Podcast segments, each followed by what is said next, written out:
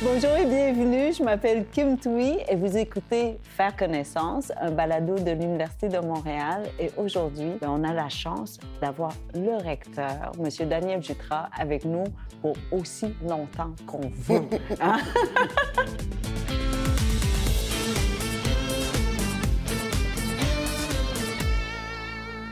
Alors, Monsieur le recteur, est-ce qu'on vous on, on s'adresse toujours à vous? Personne m'appelle Monsieur le recteur. Ah non? Non, on dit Daniel, généralement. C'est vrai? Oui, oui. Oh, mais c'est beau. Mais pas spontanément. Ah oui, on commence toujours avec Monsieur oui, le puis recteur. moi, je dis non, j'aimerais mieux Daniel. Et on vous voit. Oui. Parfait. Mais pas là. On fait comme on veut. Donc, on va voir si on va pas devenir. Peut-être passer très, au-dessus bientôt, c'est ça. Alors, je vais commencer avec la question la plus facile. Votre couleur préférée, Monsieur le recteur? Mon Dieu, c'est pas une question facile, ça. Oh non! Ben non, c'est comment- vrai que. Mais est-ce qu'il y a déjà quelqu'un qui vous a posé cette question? Non. Alors, je suis pionnière. Ben, euh, quand, quand mes filles étaient jeunes, on faisait des tests dans les magazines, puis... euh, Mais c'est elles qui répondent, c'est pas moi. Oui, mais là, je vous pose la question. Ben, Pour comment, vrai, on fait- là. comment on sait qu'on a une couleur préférée? Exactement. Moi, j'en ai pas une. C'est pour ça que je vous pose pas. la question. Je sais pas. Si vous regardez votre garde-robe, là, Ah, la garde-robe, c'est noir à 80 mais ça veut pas dire que c'est ma couleur préférée. c'est par, euh, c'est parce que c'est pratique. Oui, c'est ça. Non, indigo, tiens. Hein? Oui. Indigo. Et pourquoi? C'est s'il faut savoir quelle est notre couleur préférée, il faut qu'il y ait une raison, il faut qu'il y ait une émotion. Oui, Quand on je regarde crois la couleur? que oui. Ouais, Soit un souvenir, On mémoire. n'a pas de souvenir. Je dirais, moi, c'est la couleur tu sais, qui a de la profondeur, qu'on peut se perdre là-dedans. Oui, ça serait ça, je pense. S'il fallait en dire une. Moi, attendez, quand, quand on s'est rencontrés, vous avez parlé de votre maman, il me semble. Oui, j'ai dit que ma mère, elle, les couleurs, c'est des affaires qui se mangeaient. Donc, euh, Ah votre, robe, ça. votre robe, elle est, moi, j'allais dire saumon, mais c'est pas exactement ça. Je ne sais pas exactement. Ben, un peu ro- mais les- rose. saumon, crevette, crevette, je pense. Ah, donc les couleurs sont toujours associées Toujours de la à- nourriture. Saumon, crevette, framboise. euh, Oui, c'est ça. Bleuet. Indigo, c'est bleuet. Indigo, ça serait pas mal bleuet, oui. C'est vrai. Exactement. Là, tout le monde m'a dit Aïe, aïe, Kim, tu gaspilles du temps que tu as avec le recteur pour parler de Parlons de choses sérieuses, Ben alors. oui. Alors, la première chose sérieuse, est-ce que, parce que vous avez étudié à l'Université de Montréal, Ouais. est-ce que c'est la même université que vous avez aujourd'hui? Combien d'années plus tard? On, ne Euh, le dit pas ou on le dit? 40 ans plus tard. 40 ans plus tard. Ouais, est-ce que nous avons 82. toujours la même université? Non, non, je pense que ça a beaucoup changé. Euh, D'abord, euh, la présence des femmes est beaucoup plus importante qu'à l'époque. Moi, à la faculté de droit, il y avait déjà beaucoup de femmes dans la classe, mais maintenant, c'est une grande, grande majorité. Puis dans beaucoup de nos facultés, il y a beaucoup plus de femmes.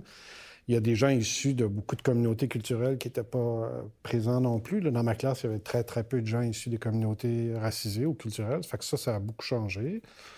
Puis euh, là, évidemment, il y, a, tout l'environnement pédagogique qui a changé beaucoup. Là. Tout- toutes sortes d'outils, de, de véhicules de formation, d'expériences étudiantes différentes aussi qu'il n'y avait pas à l'époque.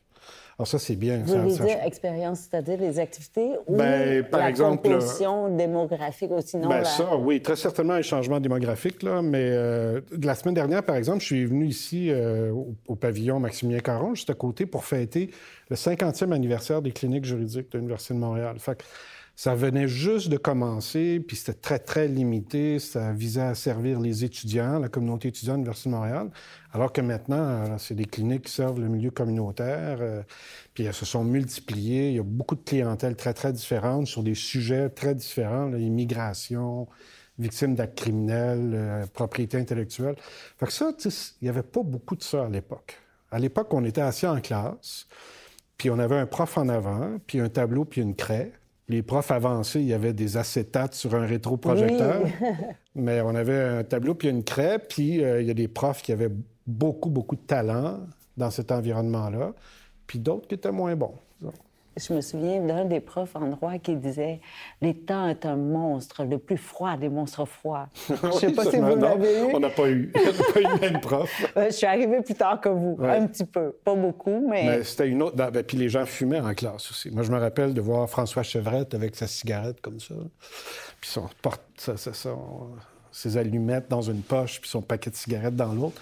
Puis il fumait en classe. C'était. c'était- Est-ce qu'il y avait plus de discussion, parce que mes cours à moi, il y avait très peu de discussion entre C'était variable, en fait. Puis moi, les profs dont je me souviens qui étaient le plus euh, impressionnants, qui ont eu le plus d'effet euh, sur moi, c'est les profs qui alimentaient la discussion. Mais je dirais le moment, euh, l'événement ou l'environnement qui m'a le plus frappé, c'était un cours c'était en 1981, 82. Moi, j'ai fini en 82. C'était l'époque de, l'entrée en vigueur de la Charte canadienne des droits et libertés. Donc, avant ça, on parlait beaucoup de charte constitutionnalisée. Puis moi, j'étais très intéressé par la vie politique puis euh, les droits fondamentaux.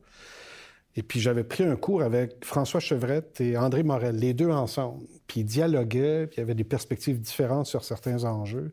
Ça, c'était extraordinaire. Parce que là, on voyait comme une explosion des idées. Tu de faire partie d'eux. Puis là, c'est ça, on avait l'impression d'assister à quelque chose d'important, une conversation qui se déroulait. Puis franchement, je ne sais pas si c'était scripté ou pas. Ça n'avait pas l'air du tout scripté. Ça avait l'air deux chercheurs qui discutaient d'enjeux euh, vraiment fondamentaux. Puis là, une fois de temps en temps, ils se tournaient vers nous, puis ils disaient OK, comment vous réagissez à ça? Puis là, on embarquait, parce qu'on avait il avait créé comme un espace de dialogue. Puis ça, c'était mm. très, très différent des autres cours qu'on faisait à la faculté ou qui étaient à sens unique.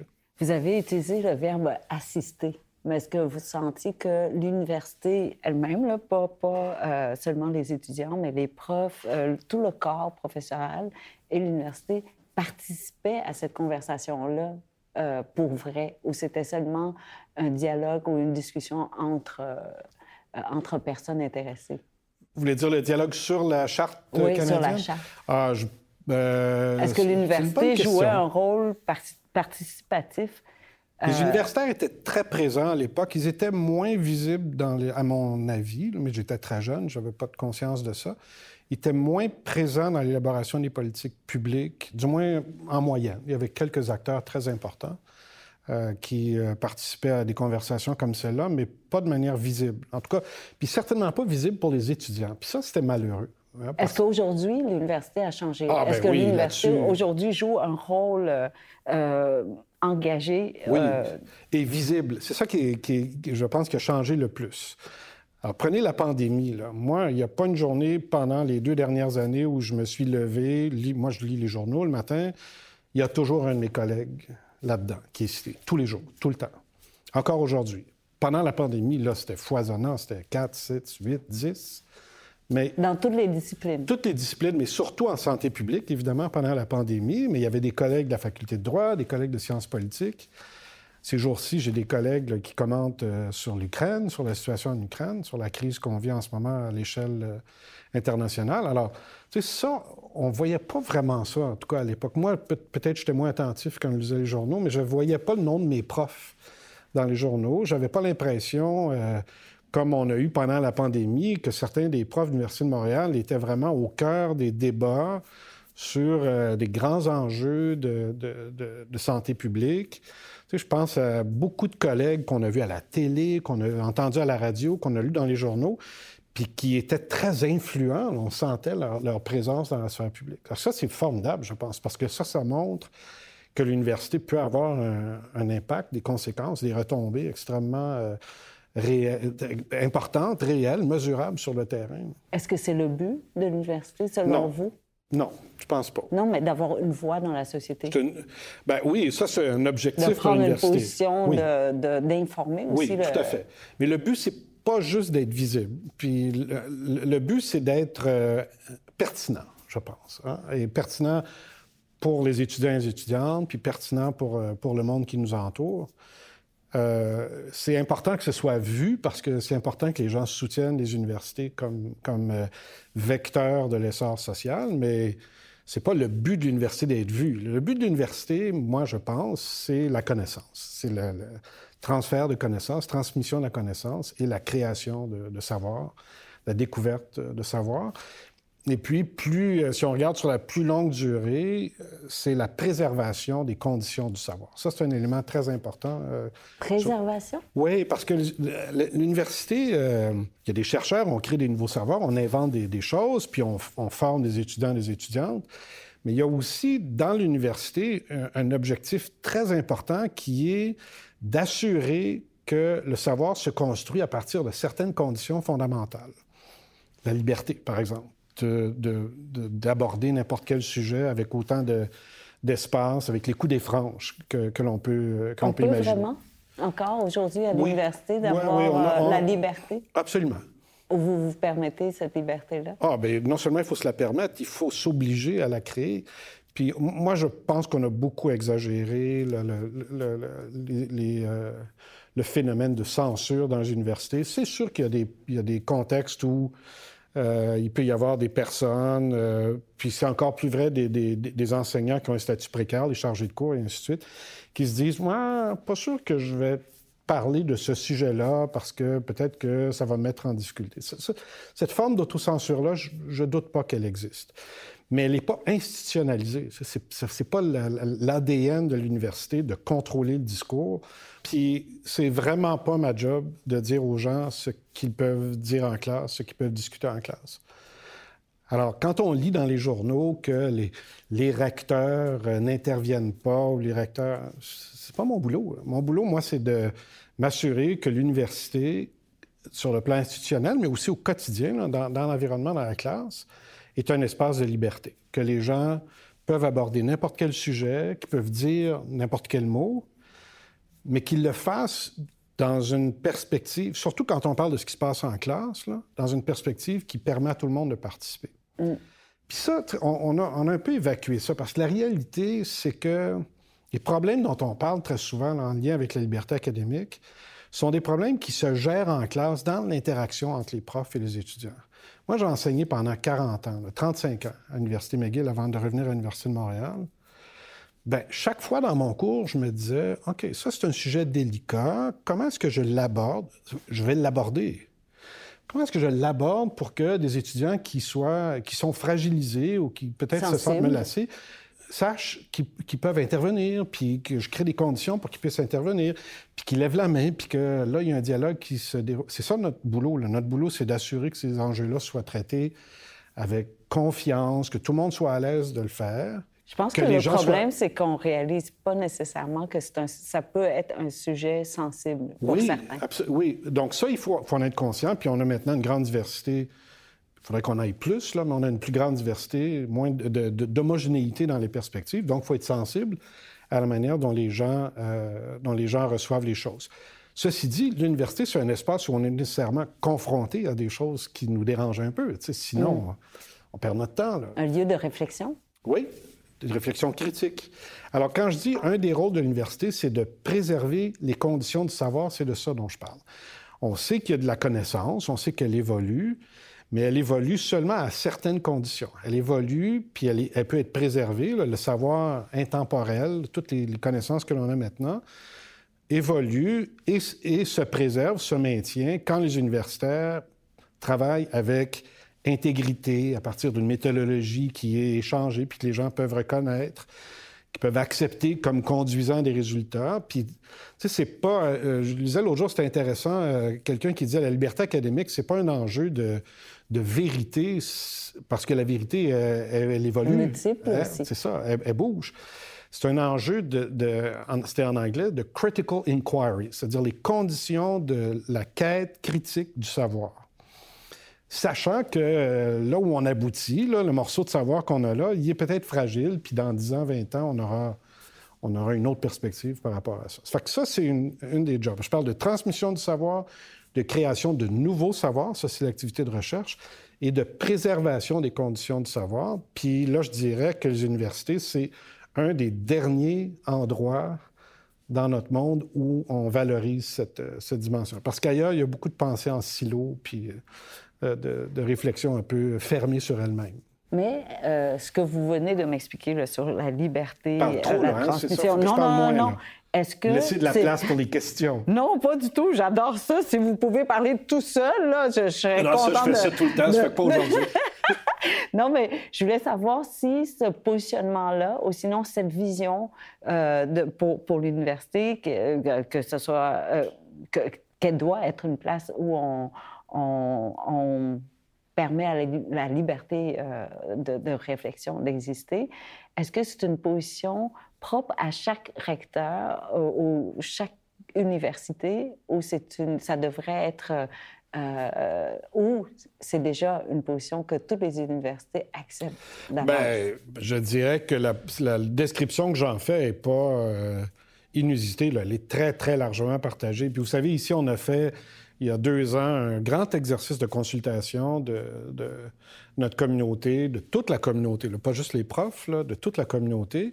Puis on est parvenu à un énoncé de principe sur la liberté académique. Puis c'est ça qu'il y a là-dedans, en fait. C'est la plus grande liberté possible pour parler de tous les sujets sans tabou, les examiner de manière critique, avec intégrité, mais en étant conscient qu'on a une responsabilité d'assurer des conditions adéquates pour la conversation.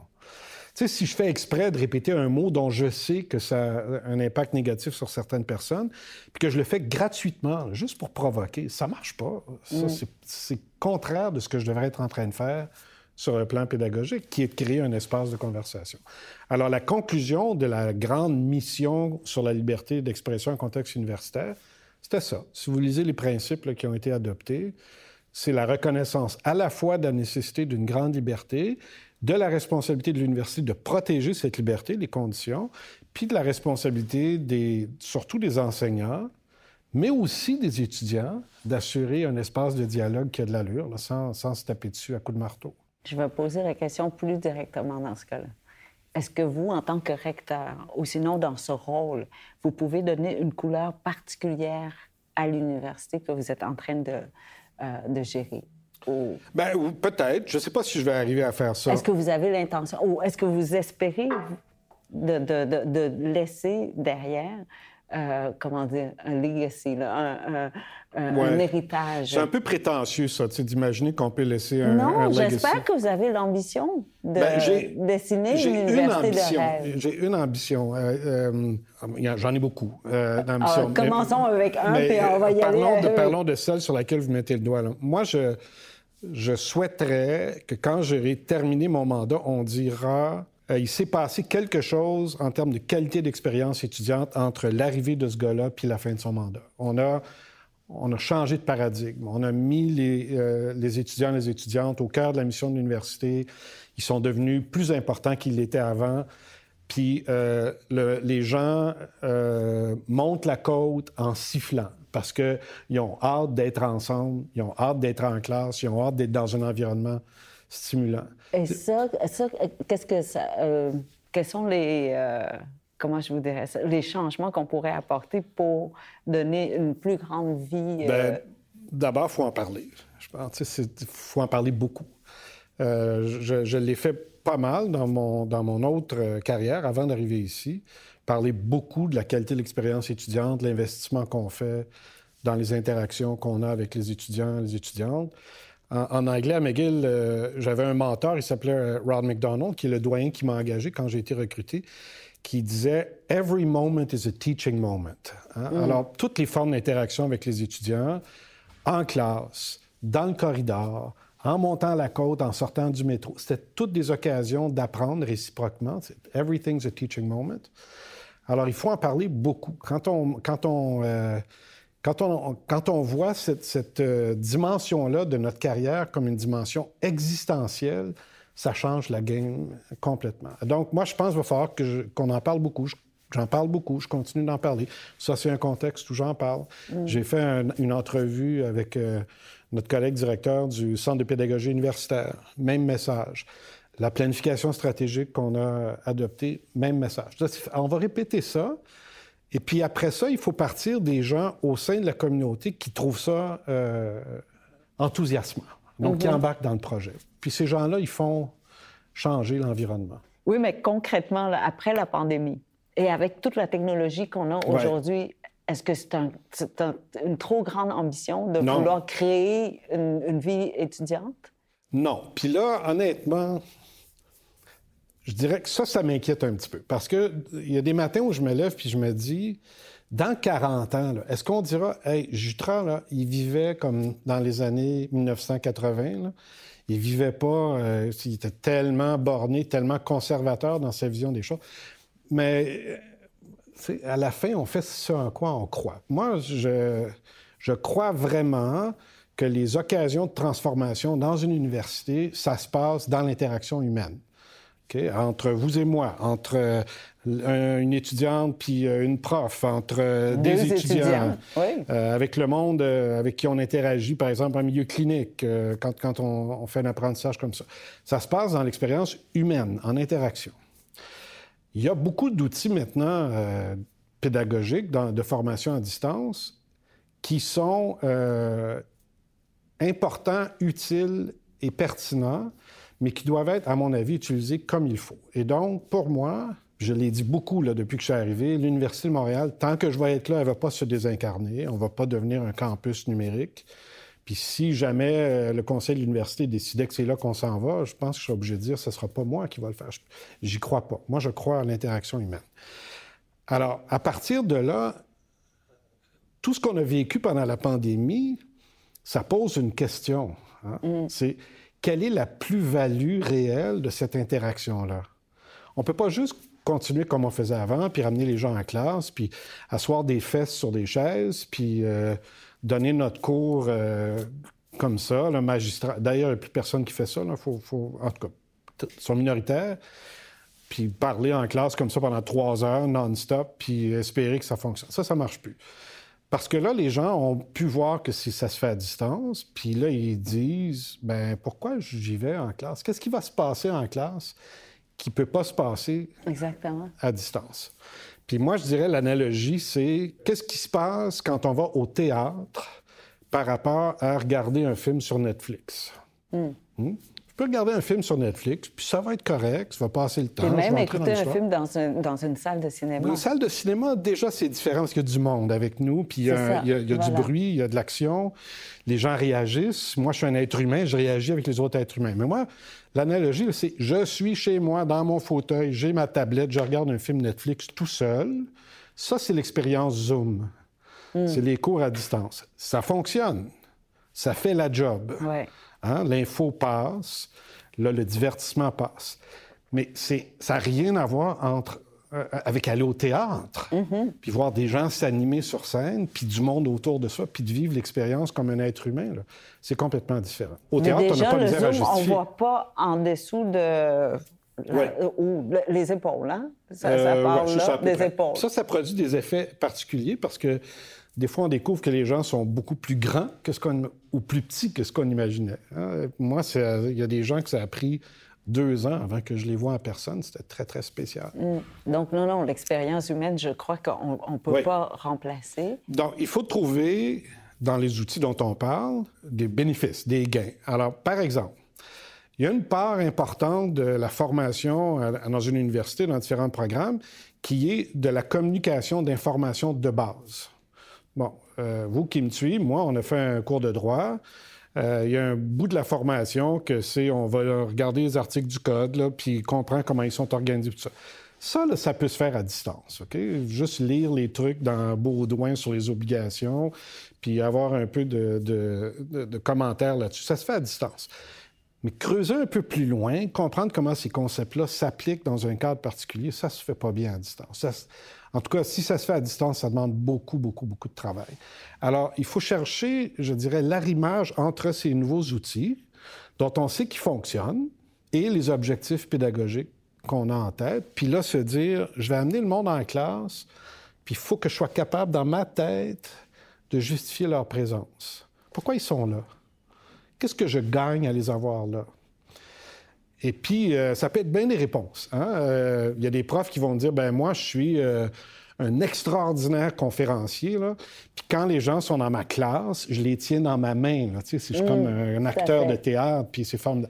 Oui, ben oui, ça, c'est une expérience humaine de voir quelqu'un qui a un extraordinaire charisme sur scène, même dans un monologue.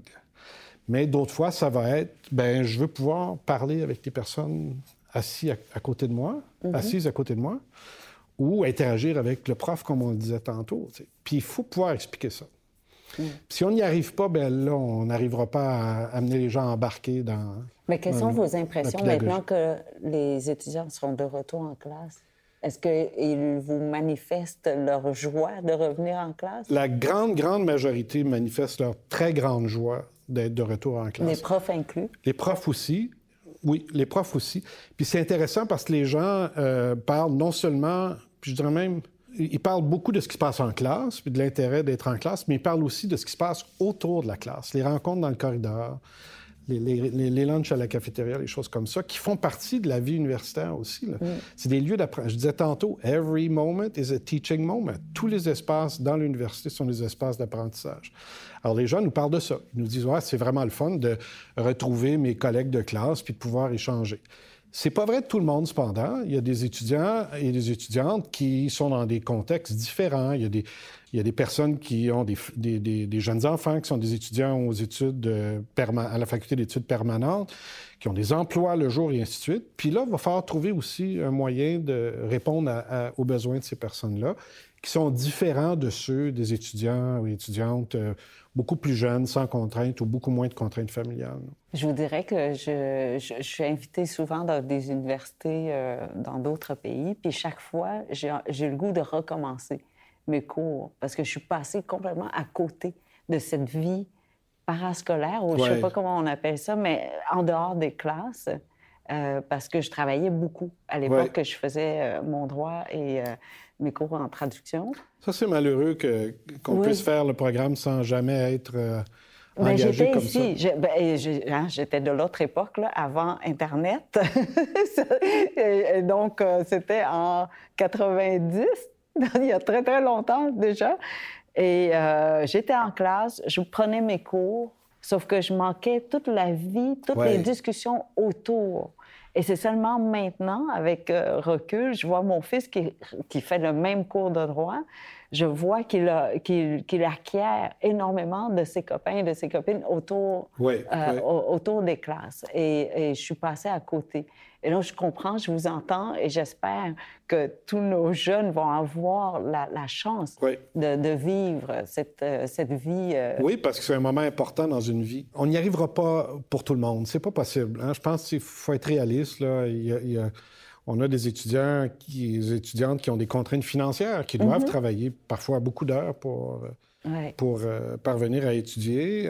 on peut les aider. Il y a des programmes d'aide financière généreux gouvernement, mais souvent, c'est pas assez. Là. Mm. Euh, donc, ces gens-là, il va falloir trouver d'autres moyens, je pense, de leur faire vivre une expérience euh, qui a de la J'ai l'impression que c'est ça qui donne l'âme, en fait, à l'université, d'avoir tous ces étudiants présents en dehors des classes, avec des activités. Exactement. Avec des... Euh, donc, euh, oui, je, je, pense que je vais recommencer, d'ailleurs, les cours. C'est toujours possible. Moi, j'ai un ami qui a fait un bac en allemand à l'âge de 75 ans, après sa carrière. Je ne serais pas aussi vite, je pense, aujourd'hui.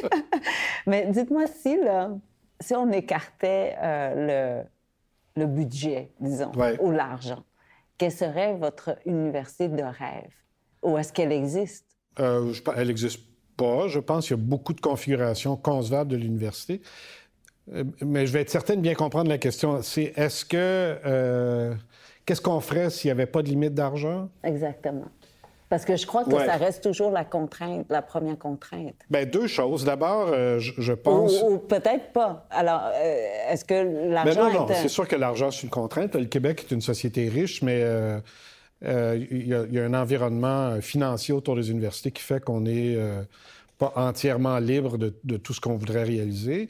Moi, je, dirais deux choses. D'abord, je, je m'assurerais qu'il y a euh, à l'Université de Montréal, parce que de l'Université de Montréal dont on parle, des espaces physiques qui sont euh, adéquats. C'est une université qui est une belle université, on a un magnifique campus, mais elle a beaucoup de bâtiments vétustes, puis il y a des environnements pas partout. On a des, campus euh, extraordinaires, le nouveau campus 1000 à Outremont qui est absolument extraordinaire.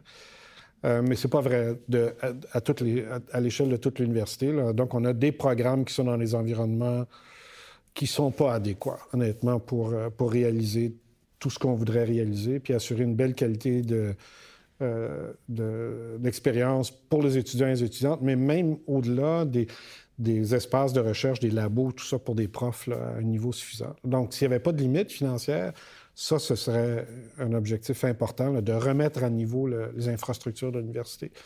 Puis l'autre élément, ce serait de créer la vie dont on vient de parler, d'investir de l'énergie pour... Euh, ajouter des expériences euh, au-delà de ce qui se passe en classe. Parce que je pense que en classe, on a un nombre suffisant de professeurs. Euh, les classes euh, sauf exception. On n'est pas dans un environnement où les classes débordent puis où euh, les étudiants sont des numéros. Il y a beaucoup de profs qui s'investissent beaucoup, des chargés de cours qui s'investissent beaucoup pour créer des belles expériences. Mais tout le monde est toujours au bout de son temps. Euh, puis on n'a pas les ressources périphériques, je dirais, pour assurer la qualité de l'expérience. Fait que ça, ce serait un deuxième morceau, c'est les ressources. Le budget est illimité. Mais tu sais, parfois, ça produit des effets un peu pervers. Moi, j'ai étudié aux États-Unis, dans une grande université américaine, quand j'étais au deuxième cycle. Je suis retourné euh, il y a une dizaine d'années, quand j'étais doyen euh, à McGill. Il y avait un salon des étudiants là-dedans. Ça avait l'air d'un hôtel cinq étoiles. Ça n'avait pas d'allure. C'est des tapis formidables au sol. Et pourquoi ça ne serait pas... C'est trop? Hein? C'était trop. Il y avait un abus. Il y avait un foyer qui était alimenté toute la journée. Ça avait l'air d'un club privé, cette affaire-là. Euh. Puis, ben voyons donc, ils n'ont pas besoin de ça. Ils ont besoin d'un bon espace pour se rejoindre. Ils n'ont pas besoin de fauteuil lounge. Euh, apporte-moi mon sherry. Ça n'avait pas d'allure. Là. Alors là, il y avait un abus. C'est un risque. Quand les ressources sont illimitées, c'est mm. un risque qu'on crée des espaces comme ceux-là en essayant de se distinguer des autres à chaque fois, de toujours améliorer l'espace. C'est pas nécessaire. Et quand vous parlez de distinction, euh, est-ce que l'Université de Montréal a une unicité qu'on reconnaîtrait, là, dire euh, cette université est magnifique pour euh, son architecture, puis l'autre. L'Université de Montréal est reconnue? Est-ce qu'il y a une couleur particulière qui nous appartient? La réponse honnête à ça, c'est à mon avis, à mes yeux, pas encore. Puis, je le dis très prudemment, je dis à mon avis, à mes yeux, parce que moi, ça fait juste deux ans que je suis recteur. J'arrive à la fin de ma deuxième année. Ah oui, est-ce que vous pouvez dire que vous êtes arrivé en pleine pandémie? En pleine dans la pandémie. J'ai quitté l'Université McGill le 13 mars 2020, commencé ici le 16 mars 2020, puis c'est ce jour-là qu'on a annoncé la pandémie. J'ai connu rien d'autre que ça. Mais ça fait juste deux ans que je suis là, puis j'ai pas tout vu. C'est une grosse, grosse université. Il y a 45 000 étudiants ici, il y a 10 000 employés, là-dedans 2500 profs, des, chercheurs, des chercheuses formidables. Moi, je vois pas encore d'unicité dans, cette dimension-là. Et euh, quand on parle d'Université de Montréal, le, truc qu'on dit souvent, c'est c'est la plus grande université francophone en Amérique. Oui, c'est cool, on est grand, on est gros, mais tu sais, est-ce que c'est un trait distinctif d'être grand, d'avoir beaucoup d'étudiants? Pour moi, c'est déjà un début. C'est un début, mais ça ne dit pas grand-chose sur ce qui se passe là-dedans. Mm. Euh, bon, alors ça, c'est une première façon de définir la chose. Après ça, Mais on il faut qu'on soit assez bon pour attirer 45 000 étudiants quand même. On attire d'excellents étudiants. Puis je ne le dis pas juste parce que je suis recteur. Je, je, plaide pour mon université. Oui, oui. euh, J'en connais pas d'université, à, part les très, très petites. il y a des petits collèges américains qui arrivent à se donner euh, une identité très, très distinctive. Mais les grandes universités, elles sont nécessairement un peu éclatées dans leur, euh, dans leur identité. Alors ici, on a des chercheurs dans toutes les disciplines. Ce qui est intéressant et euh, unique de l'Université de Montréal à plus d'un titre, c'est que toutes les disciplines de la santé se retrouvent ici, y compris la médecine vétérinaire. Je parle de santé globale une seule santé, comme on le dit maintenant dans, certains secteurs, ben il n'y a pas ça ailleurs au Québec. On a la seule faculté de médecine vétérinaire, l'école d'optométrie, euh, une école de santé publique. Ça, c'est assez caractéristique de l'Université de Montréal. Mais tu sais, quand on a dit ça, on oublie qu'on a aussi des chercheurs extraordinaires en sciences politiques, en relations internationales, euh, en sociologie, des créateurs en musique qui sont exceptionnels. Alors, comment définir l'identité d'une université qui est aussi étendue, je dirais, dans les champs de savoir qu'elle explore, ça, ça c'est compliqué. Est-ce que le secret est dans la complicité? Moi, j'ai fait ça donc au cours des deux dernières années. J'ai organisé des petits lunchs comme ça. On mange un sandwich dans, une salle à côté de mon bureau, puis je fais venir des gens de toutes les disciplines. Puis là, ils jasent. On essaie un peu, je fais une espèce de table de kimchi. Mais il faudrait, il faudrait filmer ces conversations-là super intéressant. Puis je dirais que ce qui ressort de ces conversations-là, puis j'ai hâte de voir, je les ai pas vus les autres podcasts, ce qui ressort de ces conversations-là, c'est que il y a quand même une valeur partagée qui est celle de faire, euh, euh, euh, de l'Université de Montréal un vecteur du génie francophone en Amérique du Nord. Quelque chose qui manifeste le génie francophone en Amérique du Nord. Parce que la, volonté de, rayonner en français est très, très forte au sein de l'Université de Montréal. Puis le sentiment qu'on a quelque chose d'exceptionnel en termes scientifiques ici est, très, très fort aussi. Alors ça, je pense que c'est un trait euh, que l'on doit nourrir. C'est une perspective qu'on doit nourrir. Si vous dites ça, euh, donc la langue a un impact ou un effet sur la façon qu'on étudie ou qu'on fait de la recherche ou qu'on enseigne? Euh, je sais pas, mais je ne sais pas si ça a un effet sur la façon dont... Je pense pas. Parce que là, vous avez vécu avec McGill en anglais. Et maintenant en français, est-ce que vous voyez une ah, différence dans la façon mais pas sur le terrain scientifique. Il y a des grosses différences pour moi, encore une fois, je ne veux pas être narcissique là-dedans, mais pour moi, revenir ici puis finir ma carrière ici, c'est comme, une, euh, comme une bouffée d'air frais. Puis je le dis sans critique à l'égard de McGill, mais moi, je suis francophone, j'ai grandi en français, mes parents parlent pas ou parlaient peu l'anglais. Euh, moi, j'ai appris l'anglais tardivement, puis j'ai travaillé toute ma vie professionnellement en anglais. Là, de revenir dans un environnement où les gens qui travaillent avec moi partagent ma langue, partagent mes références culturelles, ça change tout. Euh, je dirais que je n'ai jamais ri autant dans un environnement professionnel que depuis deux ans. Même si on est en crise, là, on a vécu mm. une pandémie, c'est des problèmes un après l'autre. J'ai jamais autant ri au travail. Puis j'étais très heureux à McGill. Il faut, que je le dise pour pas qu'il y ait d'ambiguïté. J'étais très heureux. Ça a été un environnement formidable pour moi. Puis je suis absolument convaincu que ma carrière de prof à l'Université McGill a été d'autant meilleure que j'étais à l'Université McGill. Mm. Parce que j'étais porté un peu par, le, par la formidable réputation de l'université. Mais ici, je suis chez moi, là. Ici, ici, je suis chez moi. Je vous entends, parce que mon éditrice parisienne que j'ai vue il y a 24 heures, là, euh, elle me dit, euh, elle a aujourd'hui 70 ans, euh, et elle vient d'avoir, en tout cas, un, bras droit, d'engager un bras droit qui parle aussi italien, parce que, italien comme elle, parce qu'elle est née en Italie, sa première langue, ou sa langue maternelle est, est l'italien.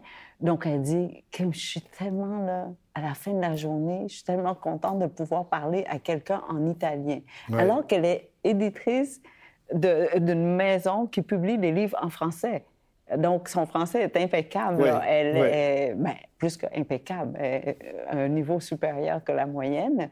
Mais là, elle dit à la fin de la journée, c'est les petites phrases en italien. Là, ça sort naturellement. Oui, le bonheur. Elle dit, je suis moins fatiguée quand je parle en italien. C'est drôle, hein? Oui. Mais là, vous avez dit, euh, vous finissez votre carrière ici. Bien, ça va être probablement ma dernière job, hein, parce que là, j'ai 61 ans.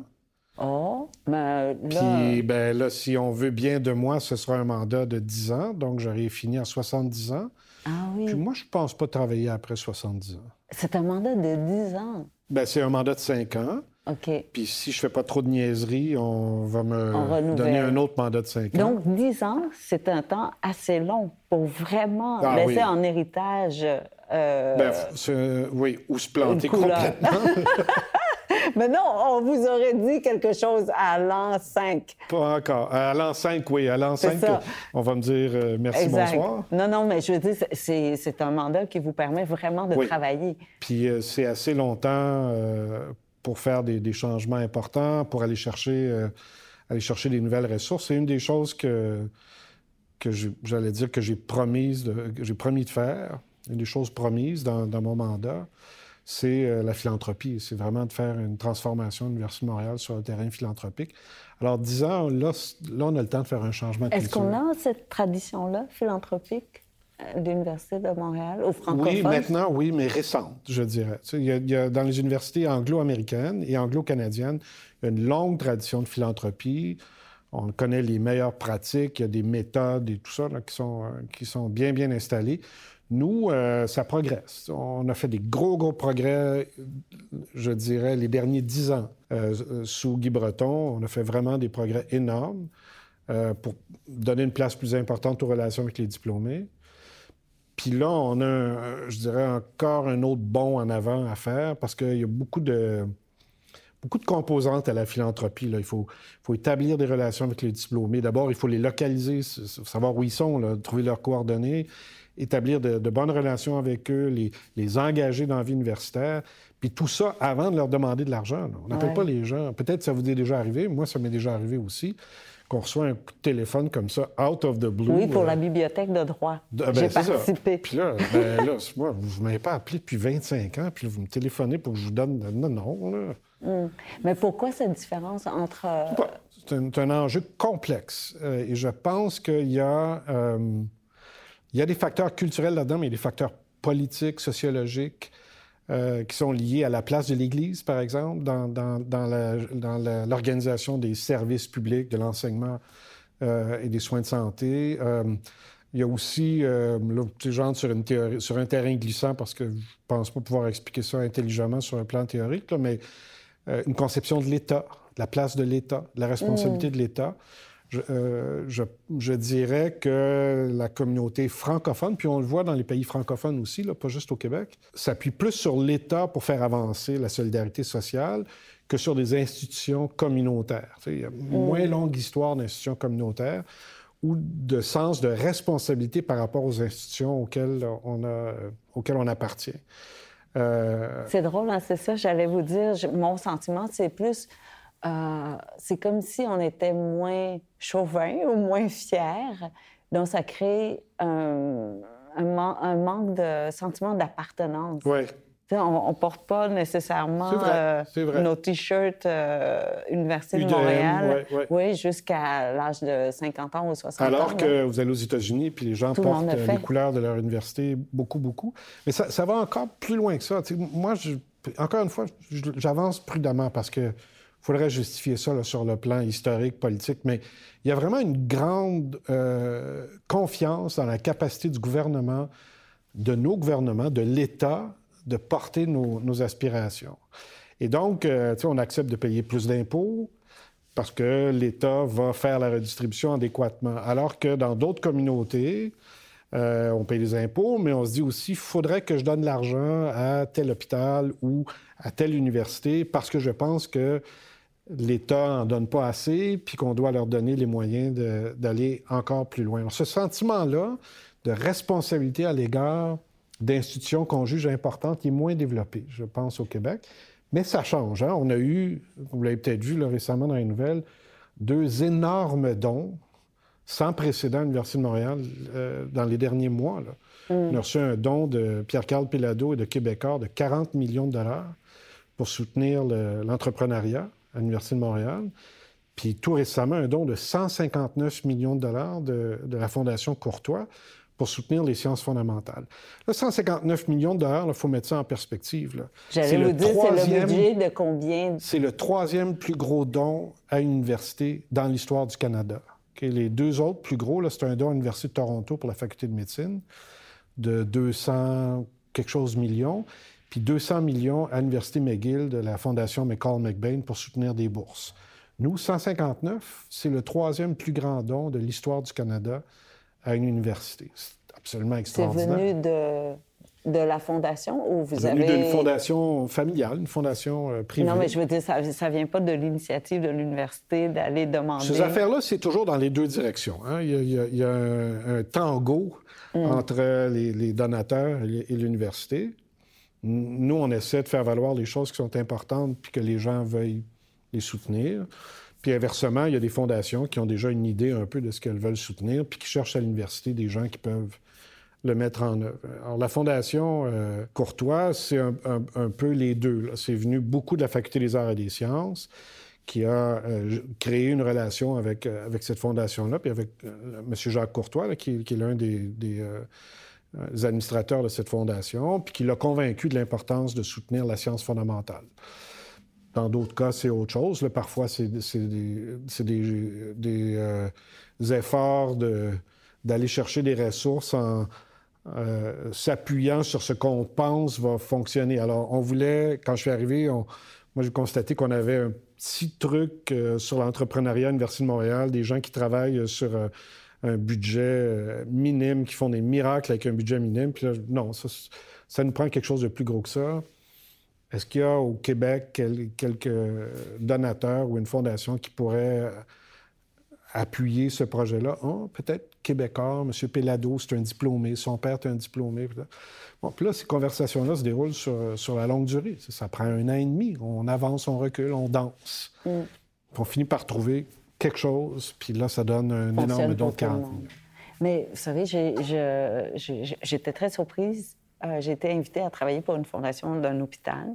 Puis on m'a expliqué que oui, il y a des gros dons qui arrivent euh, un peu par surprise, mais aussi euh, après beaucoup de travail, de, de, discussion et tout ça. Mais il disait que la, grande, la plus grande portion vient de, des petits dons. Oui, c'est le contraire qui passent des 5 des 20 puis finalement, c'est eux qui forment la, majorité. C'est vrai, beaucoup des fondations hospitalières, c'est le contraire ici. Ici, le, quand on regarde la pyramide des dons, si on veut, c'est les gros dons qui font euh, les campagnes, historiquement, en tout cas. Puis mm. ça, c'est une chose qu'on veut changer beaucoup aussi. On voudrait que des petits dons alimentent. Euh, on a 400 000 diplômés à l'Université de Montréal à travers le monde vivant. Là. 400 000 diplômés vivants ben ça prendrait pas beaucoup pour faire une campagne extraordinaire si une proportion importante de ces gens-là faisaient un don, pas nécessairement énorme, juste faire un don. Mais euh, aussi, ça crée un lien. Je crois que c'est pas seulement le don, mais de garder le lien ben, ça avec va, Ça va dans les deux sens. Il faut d'abord créer le lien. Moi, je suis certain qu'il faut d'abord créer le lien. Mm. Encore une fois, je reviens à ce que j'évoquais. Quand on appelle euh, comme ça à froid puis qu'on demande de l'argent, ça fonctionne pas.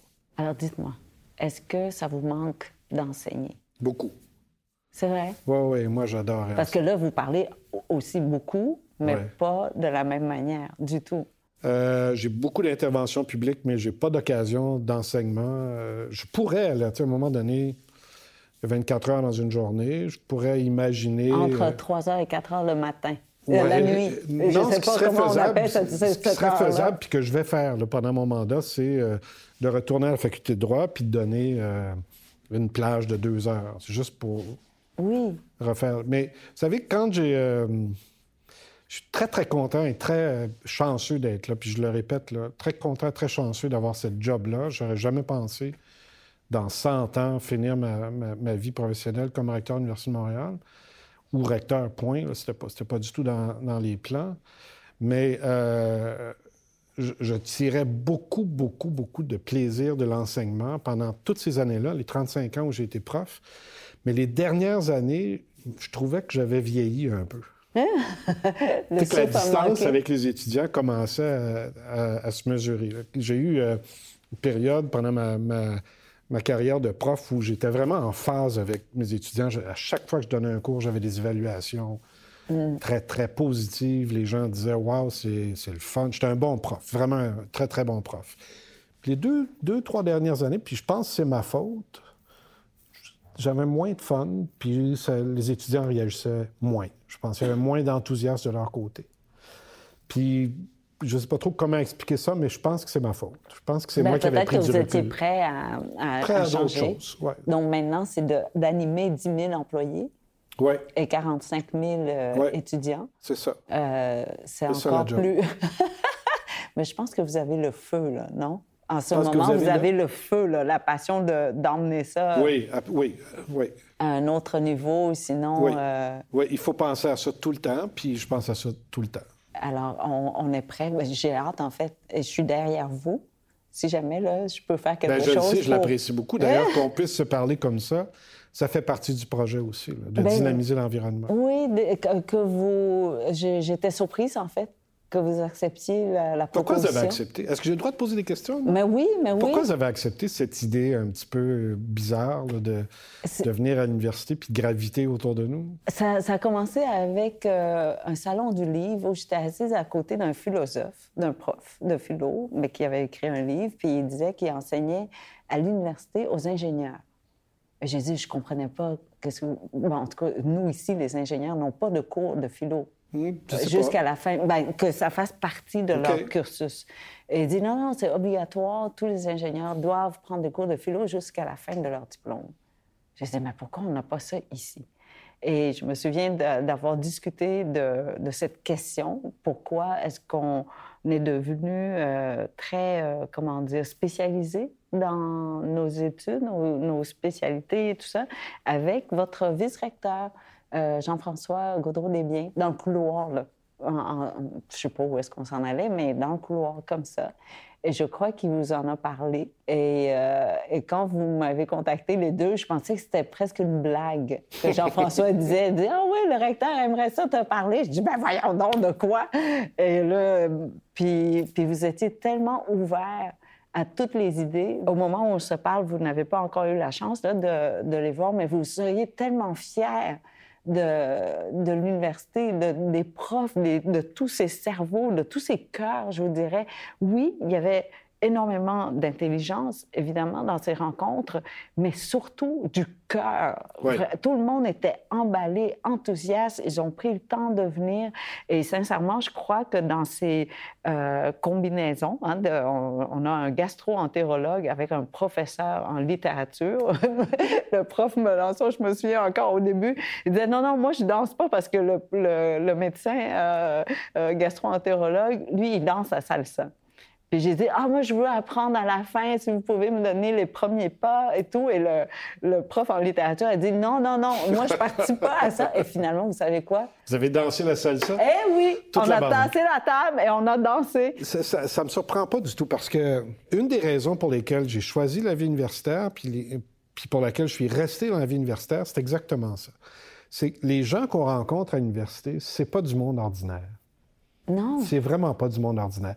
C'est des gens passionnés. Oui. Puis c'est ça qui permet à une personne de devenir euh, et de rester chercheur pendant 30 ans, 40 ben ans, 50 ans. Il faut qu'il y ait une passion pour ce, ce qu'ils font.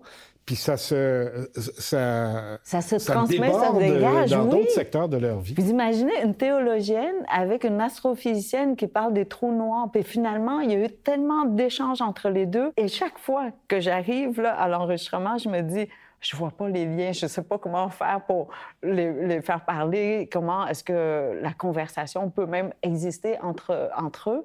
Et finalement, chaque fois, on déborde. Et il y a mille liens. Je vous entends, puis je me dis que peut-être quand j'aurai fini mon mandat, ça devrait être vous qui. Euh, ah non, non, non, je ne sais pas comment gérer. Je, je, ben, moi non plus, c'est pas grave, c'est pas ça le. non, non, non, non. Je suis vieille aussi, c'est terminé. J'ai 53 ans déjà, c'est trop tard. Ben non, moi j'ai commencé à 60. Non, non, on est skidou. Non, moi je préfère vous proposer qu'on fasse un party où on réunit tous les profs chargés de cours et tout ça pour qu'il y ait un échange. Pour qu'ils dansent la salsa? Oui, oui, puis on a déjà un prof qui sait comment donner le cours et tout ça. J'ai une vice-rectrice qui fait des cours de tango, non, de flamenco, pardon. Ah, imaginez, on a tous les talents Il y a des danseurs parmi les profs, c'est sûr. Donc, est-ce qu'on peut faire un party? On va essayer de faire un party. Alors, merci beaucoup d'avoir pris le temps avec nous. Et puis, euh, party. merci. merci.